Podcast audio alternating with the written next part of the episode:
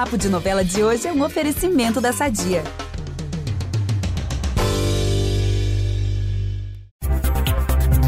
Tá chegando a hora do adeus. Nos últimos capítulos de Pantanal, o aguardado embate de Tenório e Alcides será um dos grandes momentos e promete deixar todo mundo de queixo caído com tamanha tensão. Estão prontos? Eu, Ícaro Martins, vou contar tudo o que vai rolar na reta final da novela das nove. Como já adiantamos, o Alcides partirá para cima do Tenório com a sua zagaia, mas é o Zaqueu quem será o salvador da pátria, distraindo o fazendeiro.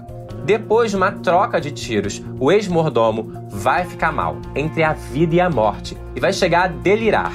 Ele dirá que se tornou um matador. E o Alcides vai ficar até assustado com tudo isso, tá, gente? Quando voltarem para a fazenda e o Zaqueu for pro hospital, vai começar a fofocaiada no Pantanal, aquela que tanto amamos. Quem matou Tenório afinal?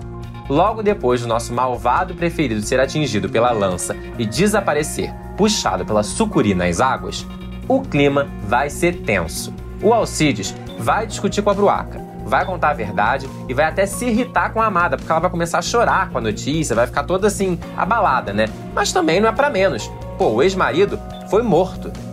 Para deixar as terras pantaneiras ainda mais tensas, a Mariana vai desconfiar da versão dada por Alcides. O peão vai dizer que o Zaqueu foi quem matou o fazendeiro.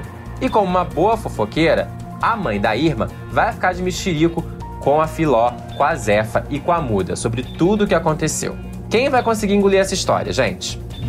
Papo vai, papo vem. O Alcides vai confessar a verdade pro Zé Leôncio. E para proteção, ele vai decidir fugir do Pantanal com a Bruaca. Aí o nosso casal fofo vai se reconciliar e vai fazer as malas correndo.